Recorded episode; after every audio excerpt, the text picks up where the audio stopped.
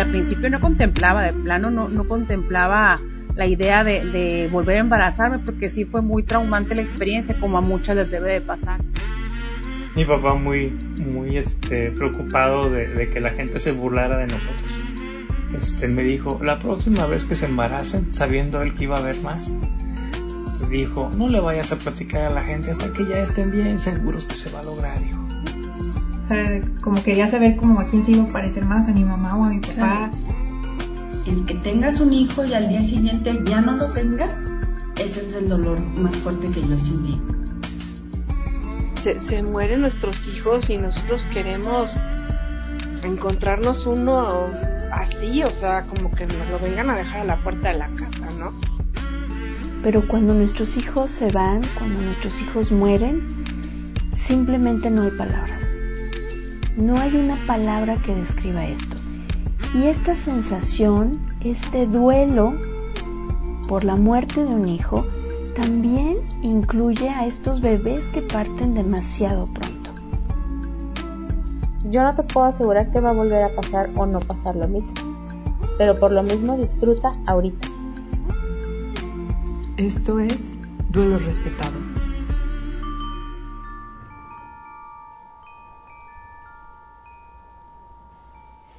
Hola, bienvenida, bienvenido a este espacio donde hablamos sobre el pariente incómodo de la maternidad y la paternidad. Yo soy Georgina González, especialista en duelo gestacional y perinatal, y deseo que encuentres aquí herramientas que te ayuden a transitar tu proceso de duelo de una manera más amorosa y más respetuosa.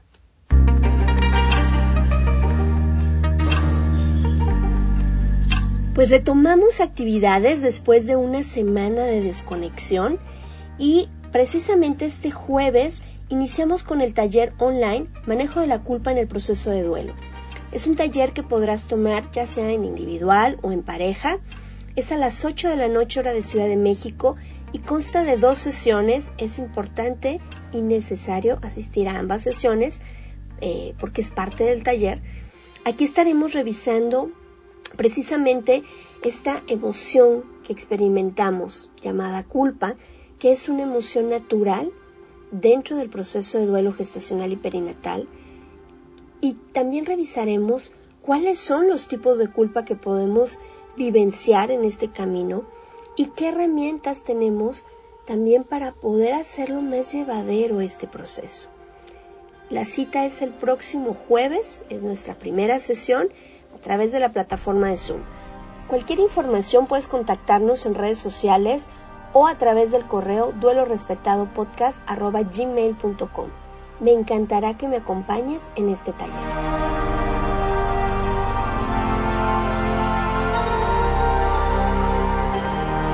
Hoy nos acompaña una mujer maravillosa y nos va a hablar de un tema muy importante. Presta atención. Ella es la doctora Jazmín Díaz, es médico ginecobstetra con adiestramiento en clínica de displasias y colposcopía y cuenta con una maestría en educación de la sexualidad. Bienvenida, Jazmín, ¿cómo estás? Hola, Geo, muy bien, pues muy emocionada por la invitación y pues gracias. Eh, vamos a platicar los siguientes minutos acerca de un tema súper común, súper eh, escabroso y la verdad es que cuando me invitaste a que platicáramos de esto, pues me puse luego, luego a estudiar y la verdad es que muy emocionada porque la verdad es que además es un tema que en lo personal me, me interesa mucho, ¿no? Más, más allá de la parte profesional. Sí, y es que es bien importante, como todos los temas que hemos estado tocando, que rompamos el silencio y dejemos abajo prejuicios y podamos hablarlo. Y el día de hoy vamos a hablar, y aquí la doctora Jazmín nos va a explicar, sobre el virus del papiloma humano. ¿Qué es este virus, Jazmín? Mira, Geo, cuando hablamos del virus del papiloma humano, en realidad nos estamos refiriendo a una gran familia de aproximadamente 100 a 200 tipos de virus. Los virus son, ajá, los virus son microorganismos, microorganismos que por sí mismos no podrán sobrevivir, necesitan de un huésped, así se le llama. Y estos virus del papiloma humano afectan únicamente humanos. eh, en alguna literatura se escriben 100, otros 200, para fines prácticos son 100, pero 40 en especial son los que más nos interesa porque justamente estos son los que eh, viven mejor o su hábitat, por así decirlo, son justamente las células de la piel y mucosa del área genital de hombres y mujeres. Entonces, hablar de el virus, en realidad nos referimos a los virus del papiloma humano. Los, los virus del papiloma humano están, tienen una doble cadena de DNA y habitan específicamente en estas células. Entonces, eh, se han, los, los, virus se han mm, tipificado, es decir, se les ha puesto una etiqueta. Actualmente los tenemos bien identificados. Van a oír probablemente ustedes hablar del VPH tipo 6, el VPH tipo 11. Esto es importante que lo vayamos eh, conociendo porque sobre todo tiene aplicación en vacunas. Pero bueno, los nombres de los virus están así, el 6, el 11, el 18, el 31, el 35, el 45, eh, porque están identificados según su material genético. Y en base a esto, los virus del papiloma humano se han dividido en dos grandes grupos de acuerdo a la capacidad de interactuar de su material genético dentro de la célula del huésped. De, manera que encontramos los virus de alto riesgo y los virus de bajo riesgo. Esto es muy importante entenderlo porque de acuerdo a su clasificación es la manera en que se manifiestan clínicamente en el humano.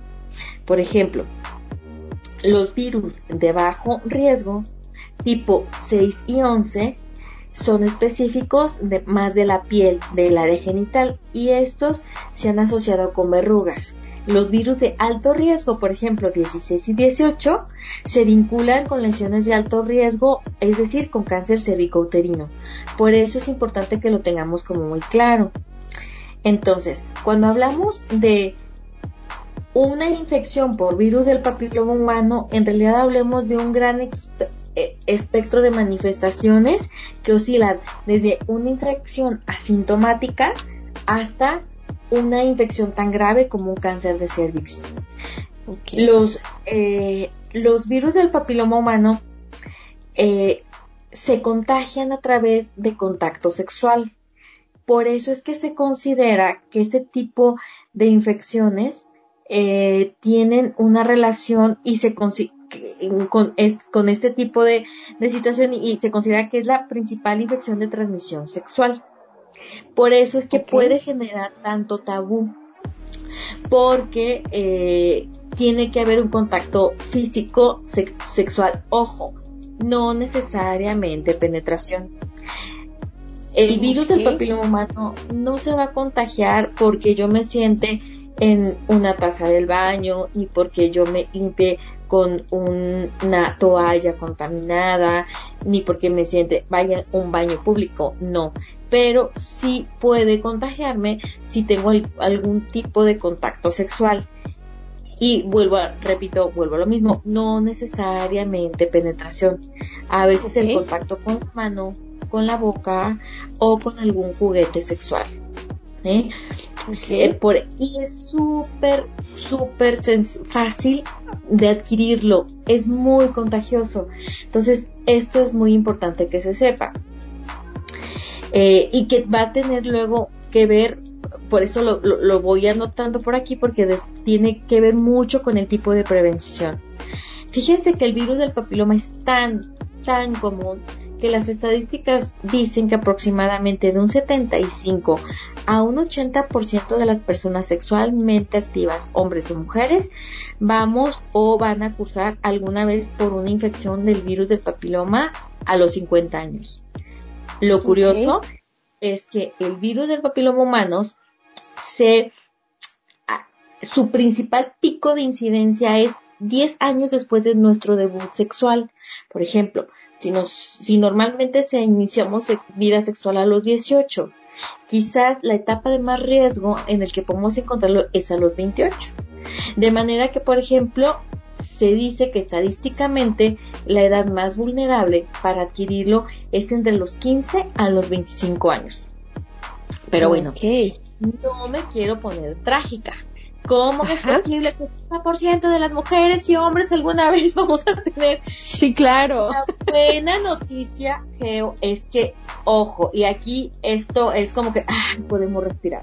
Que la mayoría de las infecciones de transmisión de por virus del papiloma son transitorias. Incluso se pueden resolver o quitar o curar de manera sola. Se dice que el ciclo de vida de un virus del papiloma es entre 6 a 18 meses.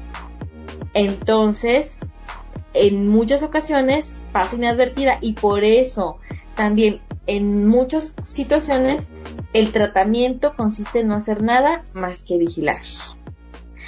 Entonces, bueno, hasta aquí, ¿todo bien? Sí, ¿verdad?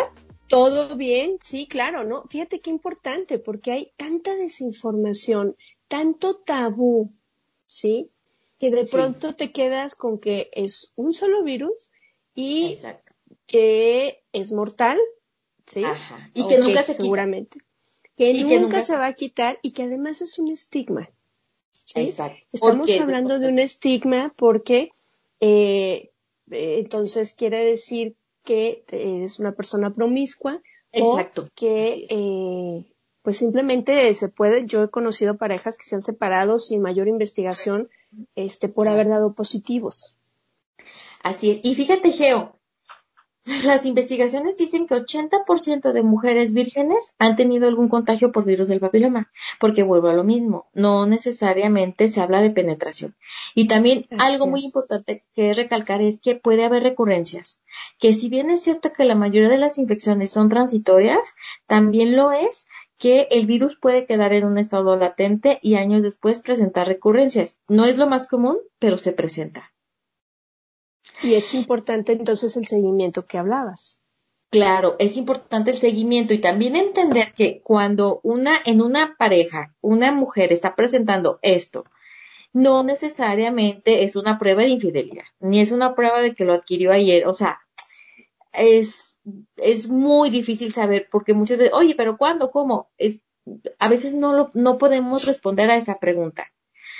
Voy a tratar de, de, ir como desmenuzando la manera en que se manifiestan, porque como te comento, son 100 tipos, 40 los más específicos del área cutánea, puede afectar a hombres y puede afectar a mujeres, por lo tanto, la manera en que se manifiestan geo es, no sabes en, de qué forma, que va desde lo asintomático hasta lesiones súper severas. Mira, se dice que los virus del papiloma viven o en células o en huéspedes que les dan los nutrientes, o sea, el ADN. Los virus de bajo riesgo, por ejemplo 6 y 11, tienen, no tienen la capacidad de que llegan en la célula eh, genital, por ejemplo, llegan a la vulva y eh, empiezan a habitar ahí, sin embargo, no se adhieren al DNA de la célula del huésped. Esa es la diferencia con los virus de alto riesgo. Los virus de alto riesgo toman el control de la célula del huésped y entonces se incrustan y quedan de manera latente por más tiempo.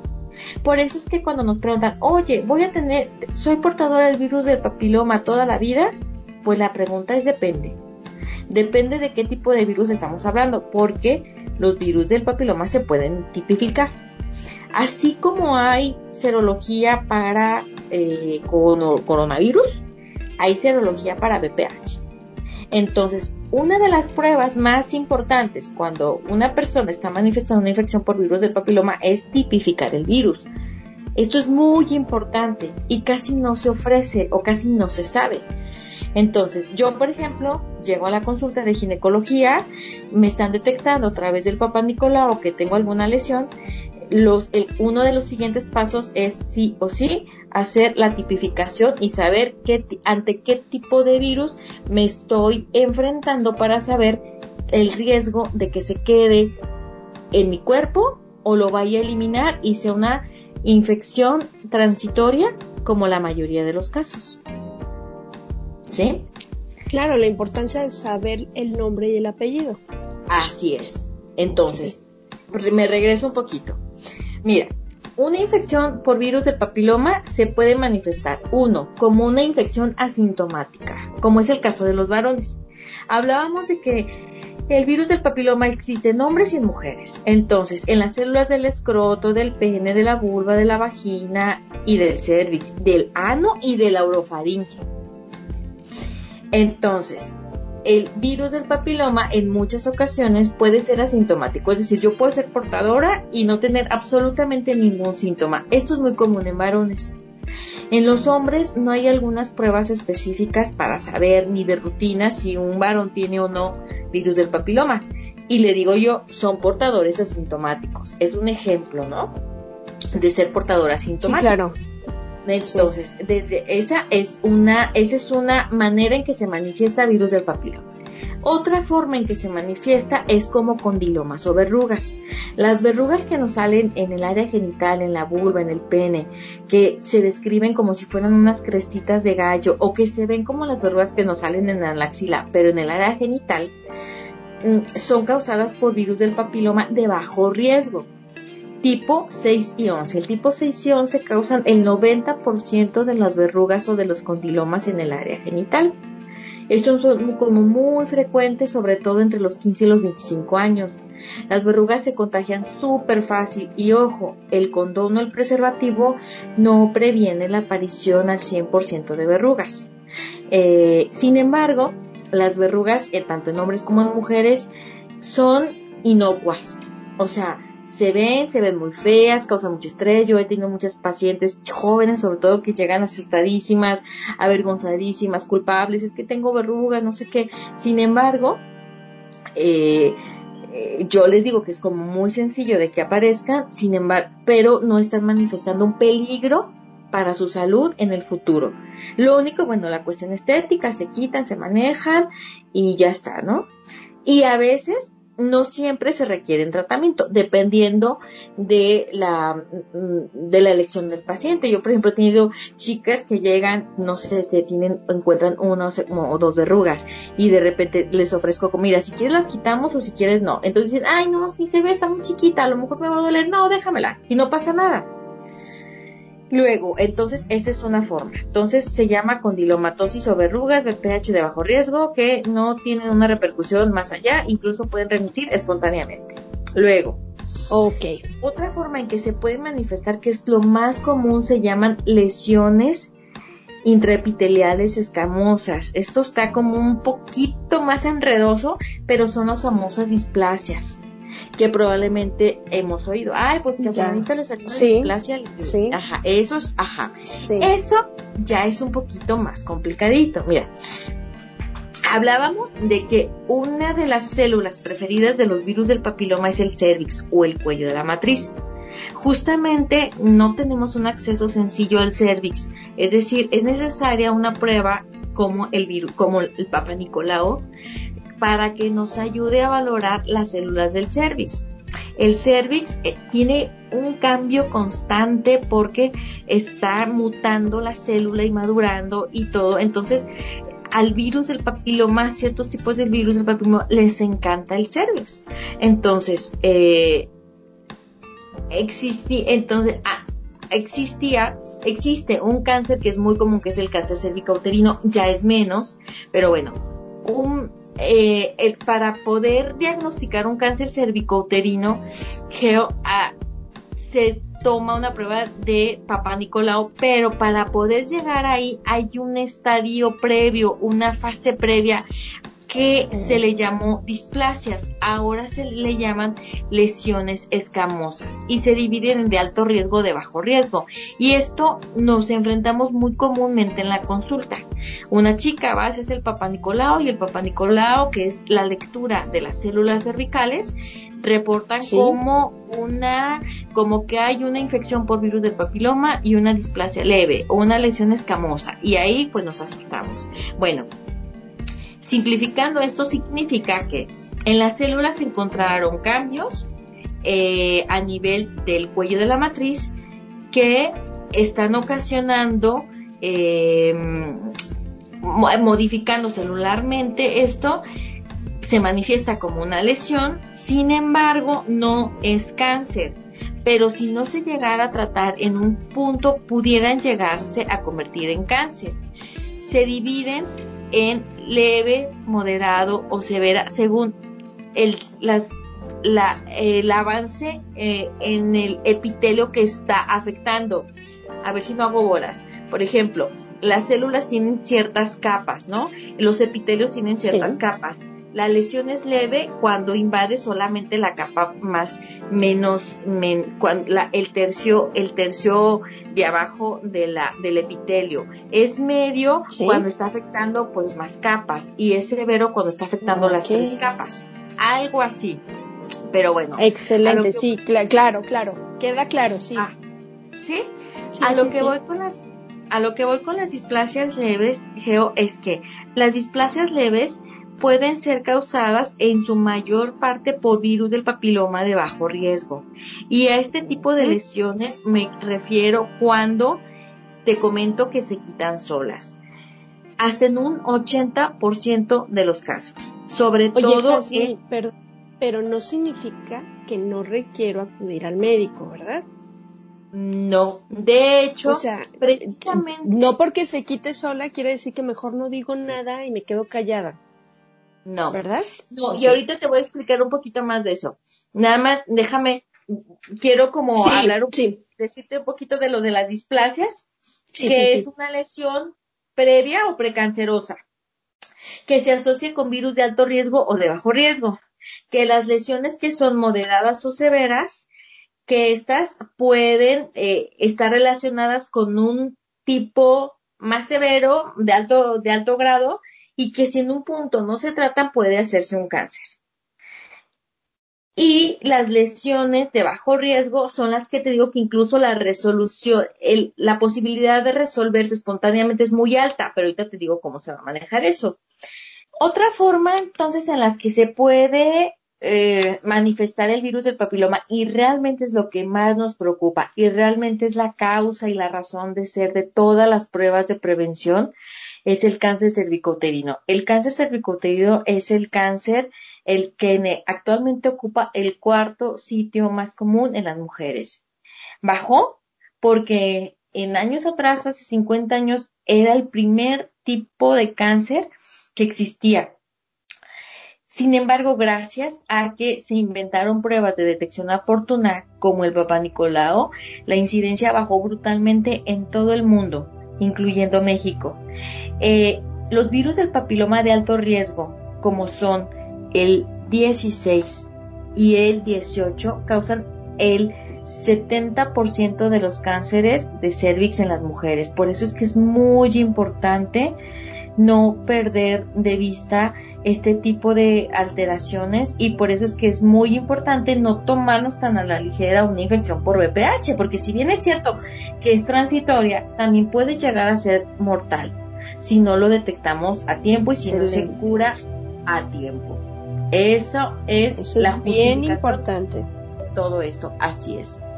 Entonces, eh, Hago más énfasis en el cáncer cervicouterino, sin embargo, el virus del papiloma humano está relacionado con otros tipos de cánceres en hombres y mujeres.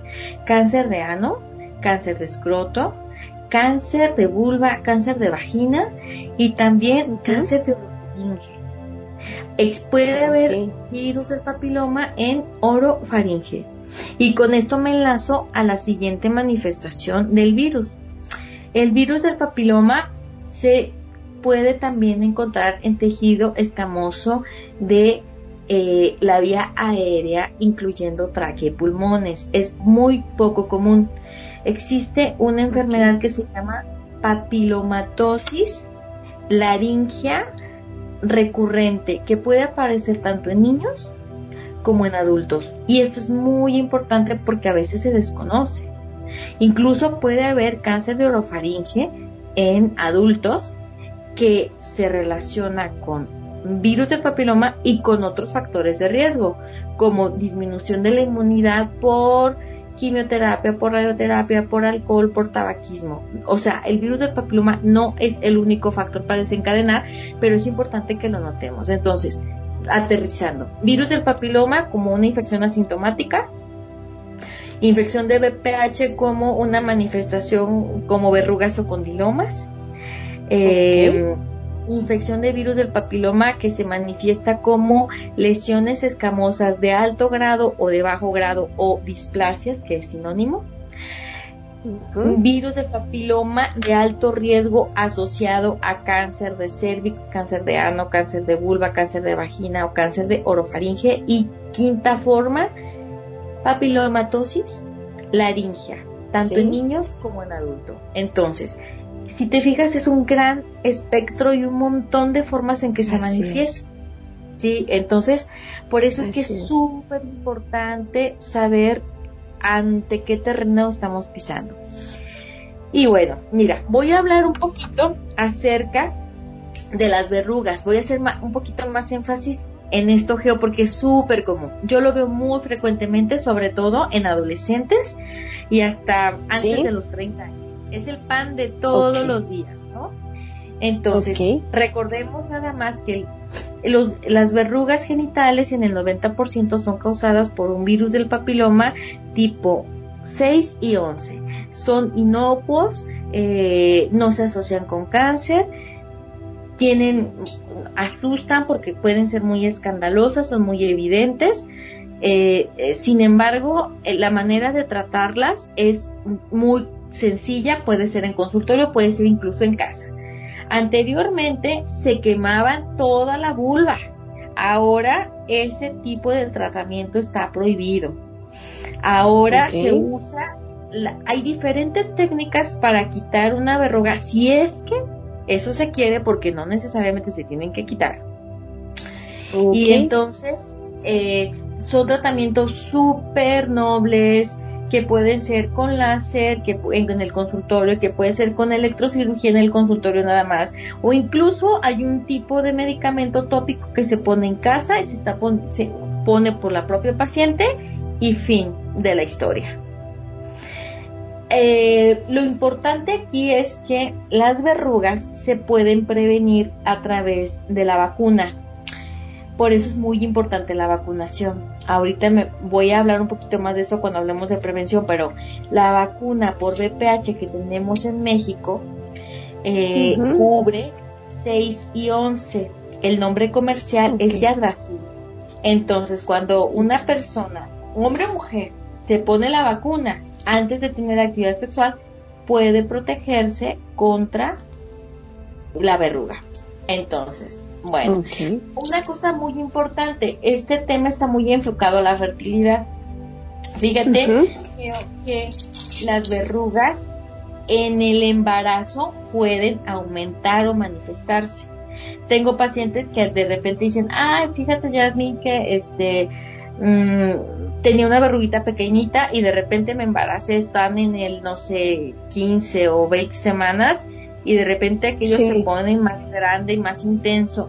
Lo que pasa es que durante el embarazo, la inmunidad celular que se encarga de protegernos sobre ciertas enfermedades como esta, pues está ocupada en otros asuntos y entonces baja, por lo tanto, las verrugas preexistentes pueden crecer o aparecer. Entonces, esto es muy importante, que se sepa que en ocasiones las verrugas genitales pueden aumentar de tamaño o aparecer en el embarazo. Eh, y que bueno, no, no tienen necesariamente un riesgo en el embarazo, pero eh, sí puede ser como muy evidente, ¿no?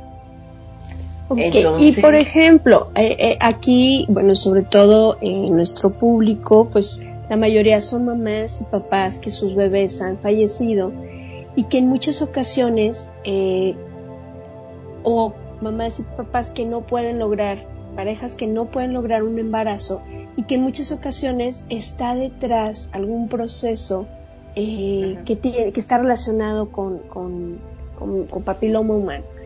¿Qué, qué, nos puedes decir respecto a esta parte de la fertilidad? Ajá, ahí voy.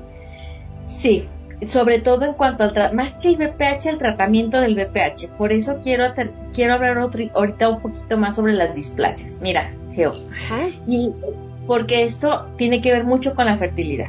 Las displasias o las lesiones escamosas es el nombre que se le da a los cambios ocasionados por la invasión del virus del papiloma, en este caso en el cervix. Me voy a referir al cervix, al cuello de la matriz. Eh, puede afectar las capas más profundas o las medias o las superficiales, de acuerdo a, a, las capas afectadas del epitelio es, puede ser la lesión leve, moderada o severa. Nos preocupan mucho cuando en un Papa Nicolau nos detecta que hay una lesión moderada o severa porque es porque se asocia con virus de alto riesgo y porque además puede tener una transformación a un cáncer. Entonces, normalmente cuando se detecta una displasia, y es una displasia leve, aquí es muy importante saber qué edad tiene la paciente, qué afección se está presentando, ¿por qué? Por lo siguiente, porque muchos de los trastornos de fertilidad tienen que ver con el tipo de manejo o el tratamiento, incluso con el sobretratamiento. Mira, las displasias leves son muy comunes, se presentan más, otra vez vuelvo a lo mismo, en a la edad de menos de 30 años. Estamos hablando que el virus del papiloma es mucho más común en edad reproductiva de mujeres jóvenes. Entonces, eh, una displasia leve generalmente tiene una capacidad o una posibilidad de remitir o curar espontáneamente en un 70% de los casos. ¿En cuánto tiempo? De 6 a 12 meses. Las infecciones de virus del papiloma que causan displasias pueden, generalmente son transitorias. Entonces, en una chica que no pasa de 30 años, que está, que su papá Nicolás está reportando una displasia leve, eh, aquí el manejo es totalmente conservador. Como médico tenemos que vigilarla, volverla a citar y revisar cuánto, cuando mucho dos años. Si esta chica o esta paciente eh, exceden estos dos años y sigue presentando displasia, se quita la lesión. Eh, se, quita la lesión con un tratamiento eh, ablativo, que es quemarlo o congelarlo, ¿no? Sin embargo, y a veces, por muchas cuestiones, mm, pues no sé, que tienen que ver con el sistema de salud, hay un sobretratamiento. Y en muchas ocasiones algunos médicos optan por quemar o quitar y es ahí cuando se pueden presentar problemas en la, en la cuestión de la fertilidad. Entonces, tratamientos sobre displasias leves que todavía no, no ameritaba el, el manejo o bien sobre displasias moderadas o severas que estas sí se deben de quitar hay un procedimiento que se llama conización. En la conización es cuando una lesión está profundizando en el cuello de la matriz y hay que hacer un corte profundo en parte del cervix. Como bien sabemos, el cervix tiene una función muy importante durante el embarazo y durante el trabajo de parto. Entonces, supongamos que una paciente tuvo una infección por virus del papiloma tuvo una displasia, le quemaron y aparte le hicieron una conización o le cortaron, ¿no? Entonces, el riesgo de que exista alguna complicación es alta, por ejemplo. Cuando se hace una conización, aumenta el riesgo de estenosis, o sea, que en donde se quitó ese cachito de tejido en el cervix quede eh, menos, con menos contención perdón, eh, quede como con mucha fibrosis o cicatrización, de manera que el orificio cervical del cervix quede tan cerrado que cuando tenemos relaciones sexuales no entra el espermatozoide. Entonces se puede ver afectada la fertilidad. ¿Sí me explico? Sí, claro, claro, sí. sí. Entonces, a, a mí me preocupa mucho cuando algunos colegas o cuando alguna paciente de manera como muy fácil decimos, ah, vamos a hacer una conización, porque eso puede poner en riesgo la fertilidad. ¿Cómo? En que esa parte queda más fibrosis, queda más cerrada y por más que yo tenga relaciones sexuales nunca me voy a embarazar porque eh, no pasan los espermatozoides. Entonces, eso influye en la fertilidad. Otra manera en que afecta una conización, específicamente esta técnica de conización, es en en el momento de que yo me embarazo y como corté un pedazo del cervix y, y el cervix mide 3 por 3 centímetros, cuando yo hago una conización profunda, o, o, o, la hago más o menos cuando se hace una condensación se quita como un centímetro del cervix. Hay colegas que quitan muchísimo más. Pero supongamos que se quita un centímetro. Entonces puede quedar un cervix incontinente. ¿Qué significa eso? Que en el momento en que mi embarazo vaya aumentando, y si yo tuve una conización, sobre todo entre el 16 o 22 semanas, mi cervix no va a tener la capacidad de contención, de firmeza y puede ser que más fácil yo tenga un parto prematuro o que no se logre el embarazo porque hay, porque porque pues mm, el bebé se salga, ¿no? Eso se llama incompetencia ísmico cervical. Por ejemplo, yo tengo una paciente justamente en este momento está embarazada. Llegó conmigo a la semana, es médico. Ella llegó conmigo a la semana 15 de embarazo a ella le hicieron una conización por una lesión de alto grado. Lo primero que nos preocupaba Geo era ver que el cervix tuviera la capacidad para continuar el embarazo, porque algo que muy probablemente podía pasar por ella es que si no estábamos vigilando, enfrentarnos más adelante cuando el embarazo empezara a crecer, que el cervix no tuviera la capacidad de tenerlo y se viniera un nacimiento, cuando ni siquiera probablemente el bebé estuviera viable. Entonces, ¿qué hay que hacer en ese caso? si yo tuve el antecedente de una conización y yo me voy a embarazar, es muy importante que en las primeras semanas de embarazo me midan la longitud del cervix. Porque de acuerdo a la medida de la longitud es el riesgo o el pronóstico que yo puedo tener de no llegar al término o incluso eh, que tener un nacimiento tan prematuro que el bebé no sobreviva. Por eso es que hay técnicas y el cervix hay que vigilarlo desde las primeras semanas, desde la semana 10 hasta la semana 14, 15, porque si efectivamente medimos el cervix y vemos que está menor a 25 milímetros, hay un procedimiento que se llama cerclaje, que sí, que es un procedimiento que sirve como hacer, como poner un nudo para que se vuelva más resistente el cervix y lograr que el embarazo continúe.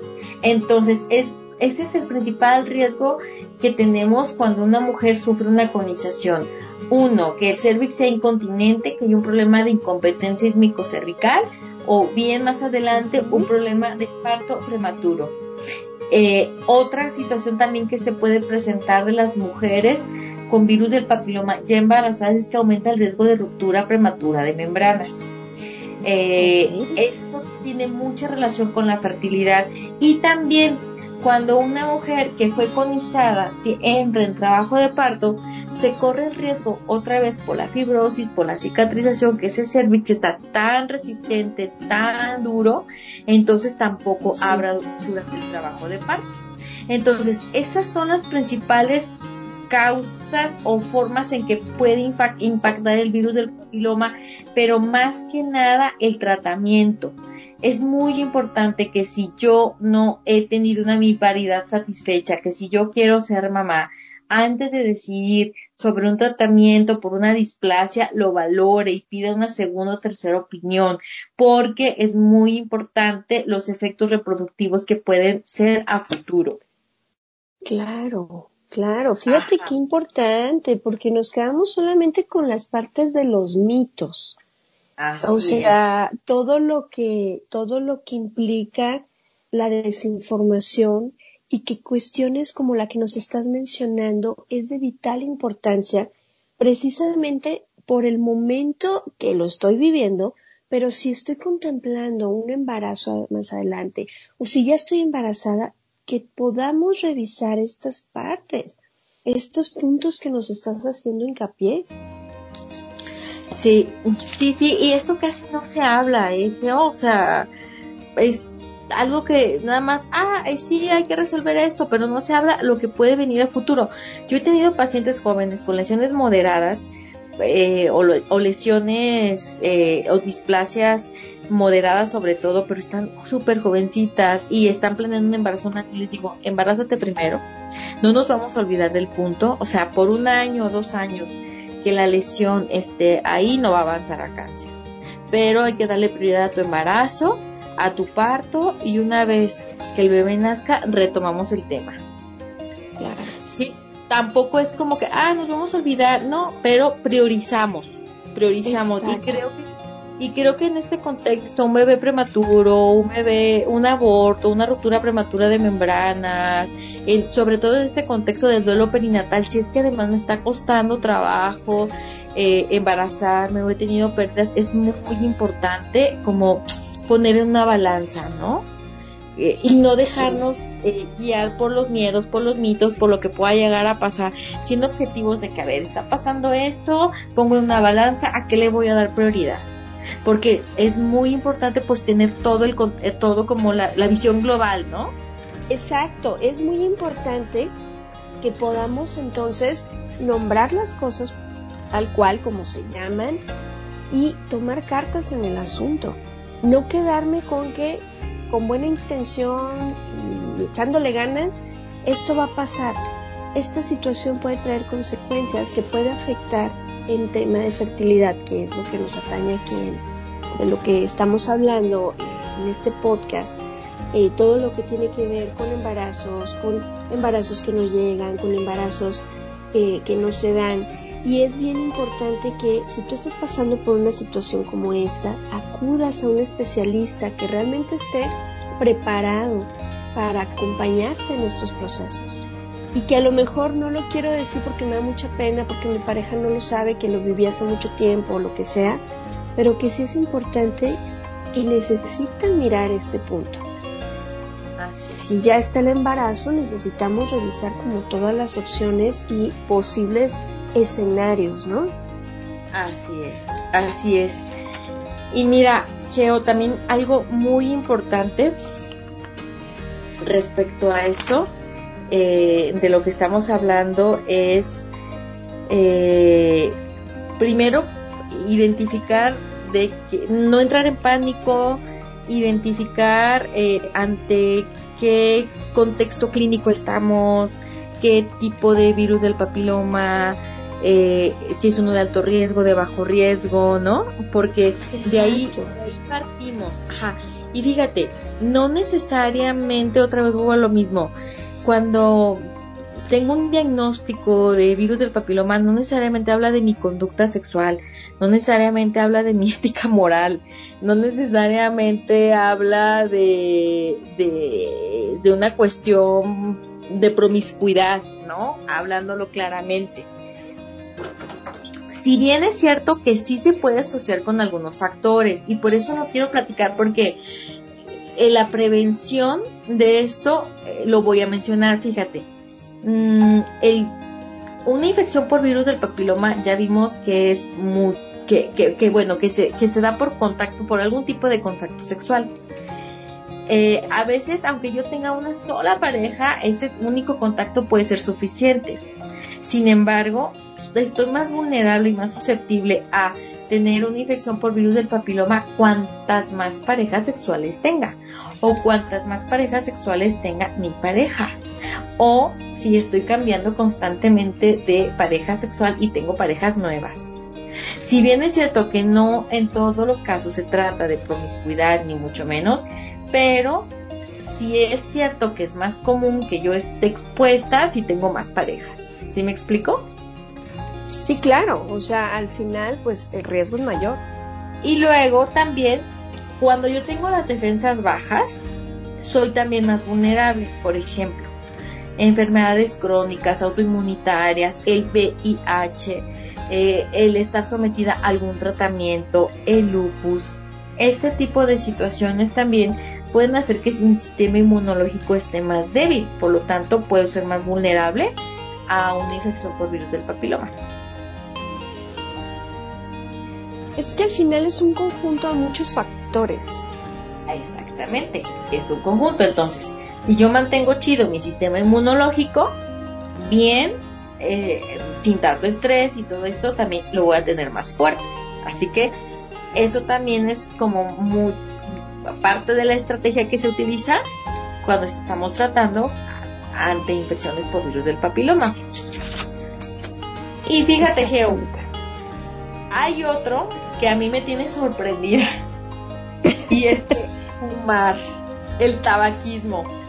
El tabaquismo, no sabes qué daño hace, no sabes cómo afectar no solamente la fertilidad en general de las mujeres porque baja el estrógeno, porque afecta el folículo, el óvulo, no sé qué.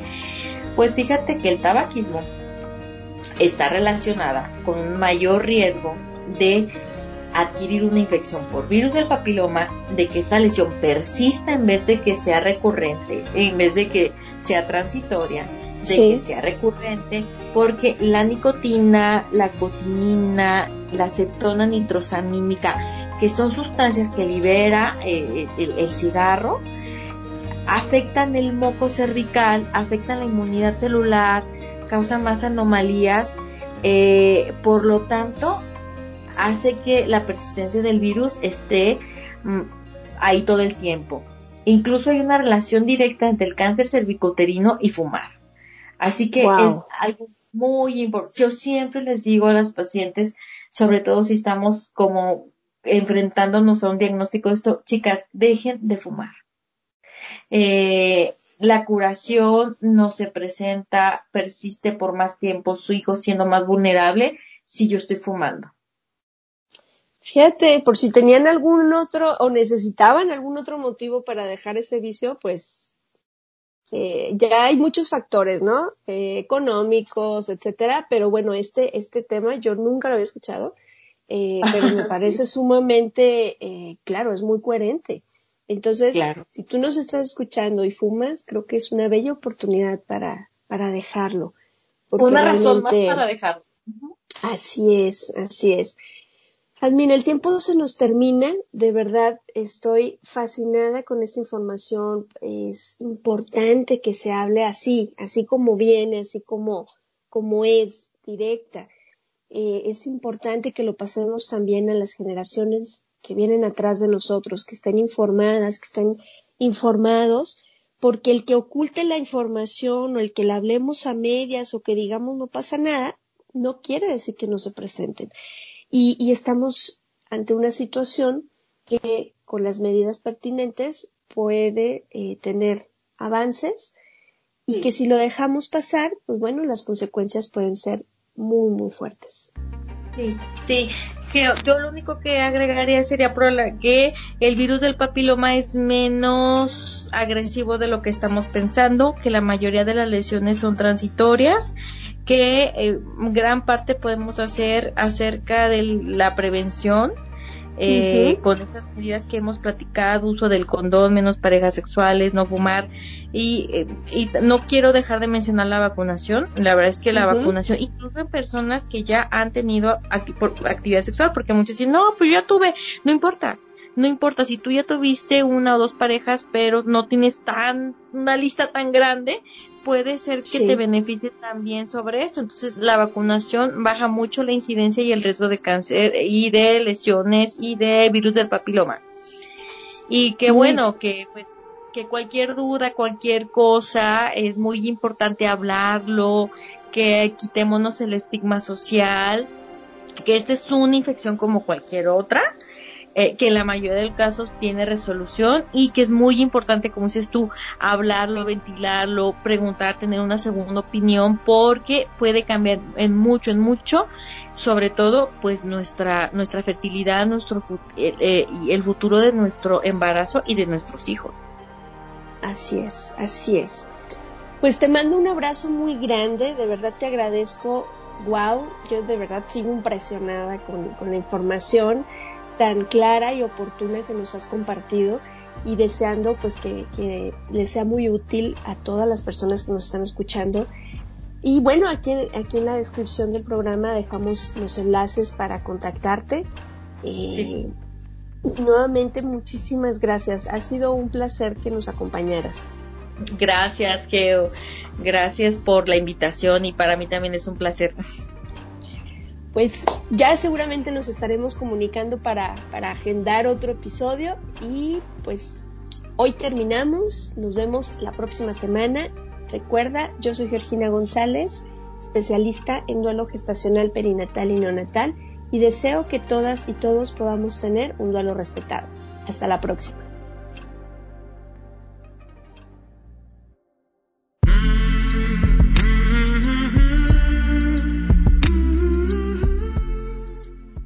Programa es producido por Georgina González y Carla Rodríguez y narrado por mí, Georgina González. Recuerda seguirnos en redes sociales como Duelo Respetado.